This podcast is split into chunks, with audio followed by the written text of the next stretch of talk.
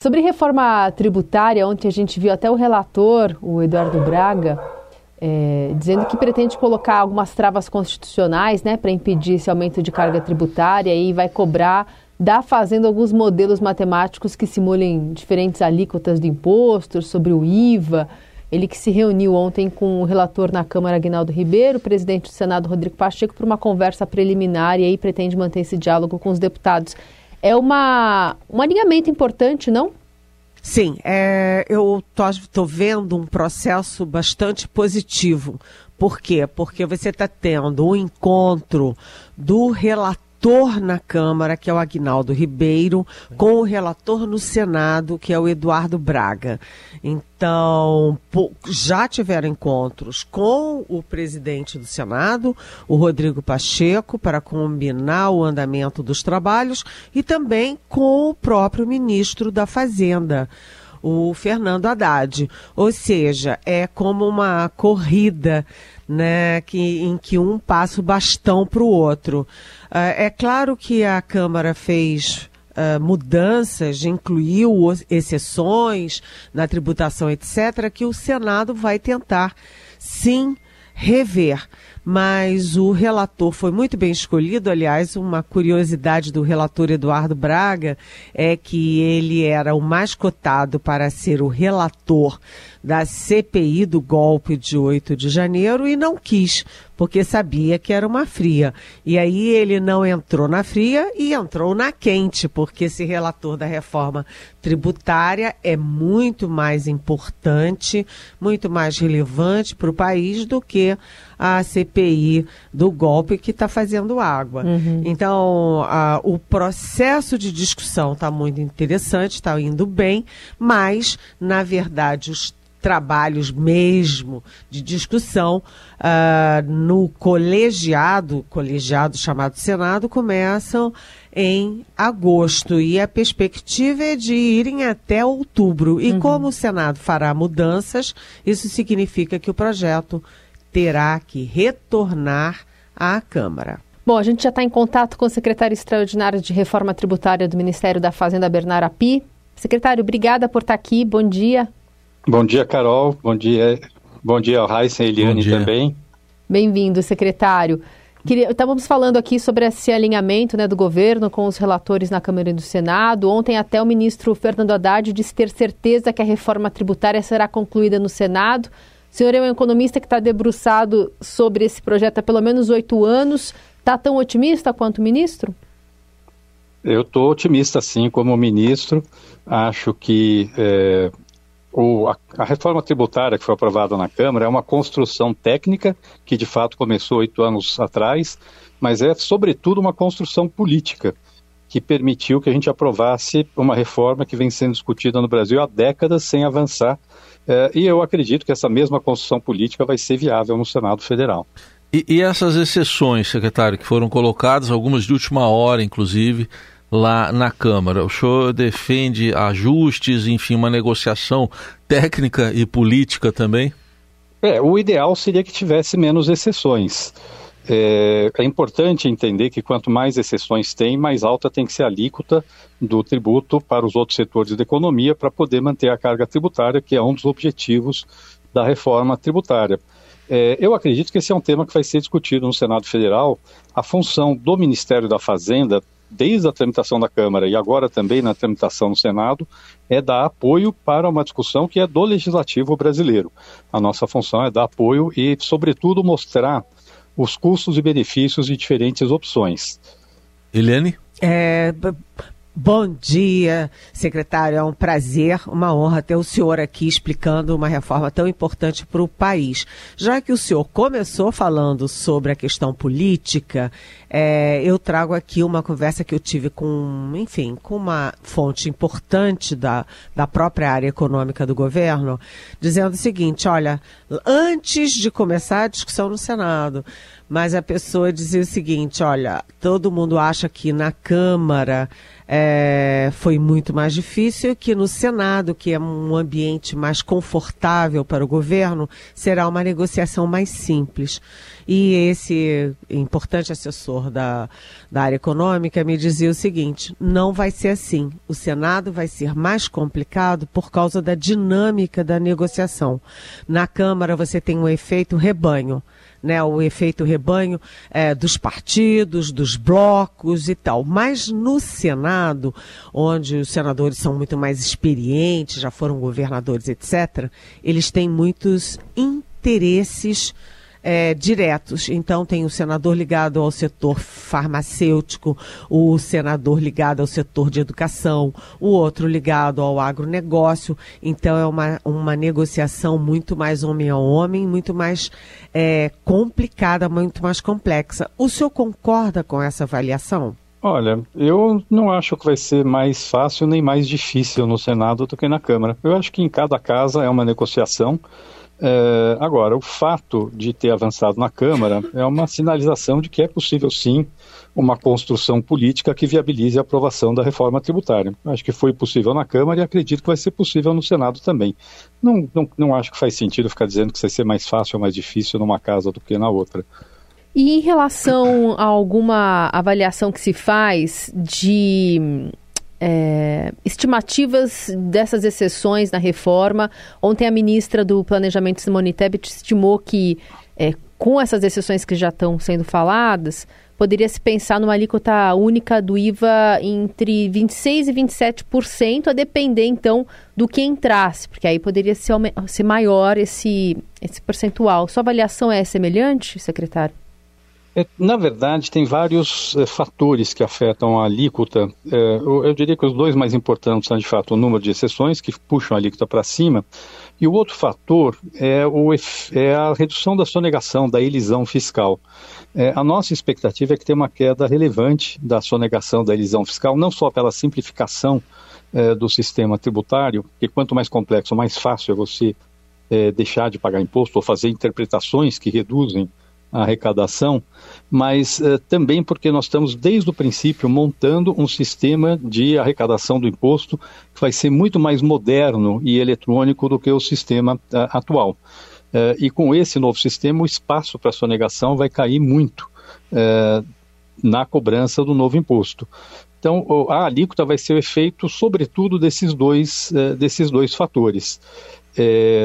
Portanto, eu, eu assim, eu tenho dificuldade de cravar, vai ser exatamente esse número alíquota, porque vai depender desses dois fatores que vão ser afetados com certeza com, é, na discussão é, com a mudança que está sendo feita no sistema tributário. É, secretário, em relação àquela, àque, àquela emenda lá de última hora, chamada lá aglutinativa, que permite eh, para os estados uma taxação de exportações de alguns segmentos. Eu queria uma avaliação sua e se o senhor acha que pode mudar no Senado. É, essa foi uma emenda introduzida pelo parlamento, é, não foi uma emenda introduzida é, com o aval é, do governo, mas eu acho que a avaliação é, desse, desse tema vai ser feita pelo Senado Federal, que vai ter que avaliar os prós e os contras da, da mudança que foi feito, é, feita na Câmara. O que eu acho só é que, do jeito que ficou a redação, ficou muito aberta. Existem hoje, sim, fundos estaduais que são financiados com contribuições, vamos dizer, entre aspas, voluntárias de produtores rurais ou tradings, uh, em troca do diferimento da cobrança de ICMS. Pelo que eu entendi, o objetivo da emenda era manter essas, uh, essa fonte de receita uh, dos estados, mas a forma como ficou a redação, ficou uma redação muito aberta. Agora, quem vai decidir sobre se vai manter essa, essa cobrança, se vai manter na forma como tal, não é o Senado Federal. Certamente esse é um dos temas que vai ser objeto de muita discussão na tramitação no Senado. Agora, secretário, é, falou-se muito na questão do fatiamento, aprovar rapidamente o que era consensual e deixar ali a pedreira, né? As questões mais complexas para mais adiante. Essa ideia do fatiamento ainda está de pé ou já foi totalmente afastado? É, o, o, senador Eduardo Braga, que aliás é um político muito experiente, é, tem dado sinalização que na posição dele não haveria espaço para fatiamento, que o texto, se fosse mudado no Senado, como é uma reforma estrutural, precisaria voltar para a Câmara é, dos Deputados. Essa decisão sobre como será a tramitação é uma decisão que caberá ao Senado Federal, não cabe ao governo federal decidir se vai ser fatiado ou não vai ser fatiado, mas o senador Eduardo Braga deu deixou muito claro que a posição dele é que não caberia fatiamento numa reforma como essa.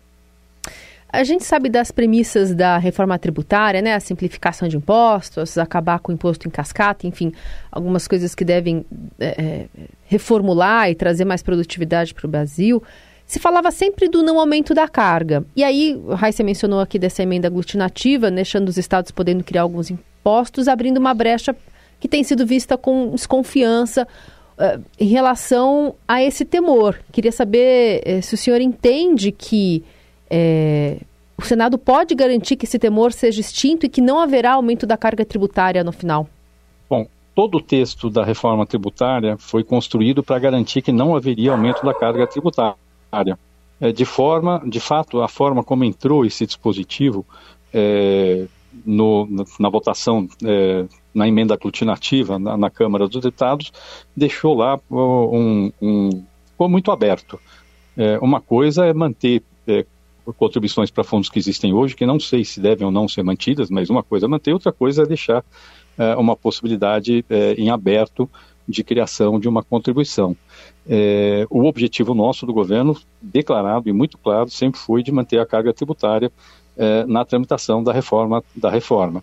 Com relação a esse dispositivo específico, como eu já disse antes, a decisão vai ser do Senado Federal sobre se mantém, se não mantém, se eh, limita ao que já existe hoje. Eu acho que essa é uma decisão que terá que ser, terá que ser tomada no Senado. Secretário, considerando exceções, classificações que estão sendo feitas de, de produtos, inclusive, o senhor deve ter acompanhado que já começou uma discussão que parece até lúdica, mas que não é. Se, por exemplo, se o sonho de valsa é biscoito ou se é chocolate, se é bombom ou se é chocolate. Se for por aí, a gente vai por muitos outros exemplos. Enfim, o, o, o jeitinho ali é, põe em risco a, a, reforma de alguma maneira? Enfim, como é que devem ser dirimidas essas questões aí? Não, acho que esse tipo de problema de decisões de volta é, é, chocolate ou biscoito. Acho que isso vai deixar de, de, existir agora com a reforma tributária. Existem algumas exceções que foram colocadas sim, mas elas vão ser disciplinadas por lei complementar. E a ideia é que a lei complementar seja muito clara sobre é, o, que, o que terá alíquota reduzida e o que não terá é, alíquota reduzida. É, eu realmente entendo que esse tipo de distorção como existe hoje não vai mais existir com o novo modelo tributário. É, o que é importante, esse é um ponto relevante de falar, é que sim, foram é, passaram mais exceções do que é, a gente gostaria que passassem. Obviamente, algumas eram esperadas, saúde, educação, cesta básica de alimentos, isso já era esperado. Acabou, acabaram passando um pouco mais de exceções do que a gente esperava, mas ainda assim o texto que foi aprovado na Câmara é um avanço enorme em relação ao que a gente tem hoje. É, o novo sistema é muito, mas muito mais simples do que o que nós temos hoje, e o, o sistema do Brasil hoje é o mais complexo do mundo. É, ele é, a simplicidade vai reduzir muito o litígio. O novo sistema desonera completamente exportações e investimentos, isso tem um efeito muito positivo sobre o crescimento. E o novo sistema que foi aprovado na Câmara acaba com uma série de distorções, inclusive todas as distorções provocadas pela guerra fiscal entre os estados, que acabam fazendo a economia brasileira se organizar de uma forma muito ineficiente o efeito líquido sobre o crescimento do que foi aprovado é muito grande, eh, e eu diria que o grosso dos objetivos da reforma tributária, ainda que com mais exceções do que esperado, eh, está sendo alcançado com o texto que foi aprovado na Câmara. Óbvio que nós temos que esperar ver qual vai ser o texto que vai sair do Senado, mas o que está em discussão hoje é um avanço enorme em relação ao sistema que nós temos hoje.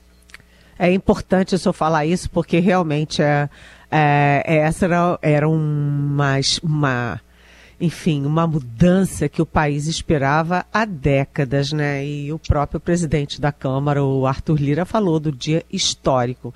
Agora, o ministro Fernando Haddad, ele já disse que não vai esperar, que não é preciso esperar a votação dessa primeira fase da reforma para já, já, apresentar a segunda fase, que é a questão da reforma na, da renda, né? Na questão da renda e do patrimônio. Qual é a expectativa para essa segunda fase? O que, que se deve esperar de mudança na questão da renda e do patrimônio? Bom, isso vai ser, o próprio ministro deve anunciar logo quais são eh, as medidas que vão ser eh, propostas de mudança na tributação da renda e do patrimônio. Eu não tenho como antecipar agora, até porque ainda não está batido o martelo. A gente tem vários temas que estão em, discussão aqui eh, dentro do Ministério, mas a decisão final do que, que vai ser proposto, em que momento será proposto, é uma decisão que cabe ao ministro e ao presidente da República. Eu não tenho como me antecipar sobre essa questão. Não, mas eu não lhe perguntei sobre é, pontos do que vai ser apresentado. Eu perguntei sobre o espírito dessa reforma. Por exemplo, o próprio presidente Lula e o próprio Haddad, eles falam que, olha, é, orçamento é para o pobre, né? Tributação, né? Receita é para os ricos. É, qual vai ser o espírito desse projeto, desse segundo projeto? Na verdade, o espírito, não só dos, da, da parte da reforma do imposto de renda, mas também da reforma do consumo, é sempre o mesmo. O espírito são dois objetivos fundamentais das mudanças no sistema tributário que estão sendo propostas. Uma é tornar o sistema tributário brasileiro mais justo, sobretudo fechando brechas que permitem que pessoas de renda muito alta eh, escapem do pagamento eh, do imposto sobre a sua renda. E a segunda eh, objetivo é tornar o sistema tributário mais eficiente, é, fazendo a economia brasileira crescer mais. A reforma da tributação do consumo, que está em discussão agora na Câmara dos Deputados, ela foca sobretudo nesse segundo objetivo, embora ela tenha um impacto distributivo positivo também. É, o texto que foi aprovado na Câmara hoje melhora um pouco a distribuição de renda, é, reduz um pouco a, a, tributação da camada mais pobre da população e aumenta um pouquinho a tributação do consumo das pessoas mais ricas é, do país. É, a reforma do imposto de renda é o contrário, ela tem o foco principal na questão da justiça distributiva, mas o objetivo dela é também é, eliminar distorções que prejudicam o crescimento da economia brasileira. Então, esse espírito de tornar o sistema tributário brasileiro mais justo e mais eficiente, ele permeia toda a discussão da reforma tributária, tanto a reforma do consumo quanto a reforma da tributação da renda. Isso eu tenho certeza que vai constar dos textos que vão ser propostos pelo governo para discussão pelo Congresso Nacional. Agora, essas discussões juntas não embolam um pouco o meio de campo ali, não, não tiram um protagonismo do Senado na reforma, não seja não, não se transforma numa ameaça para sua aprovação na velocidade que se espera?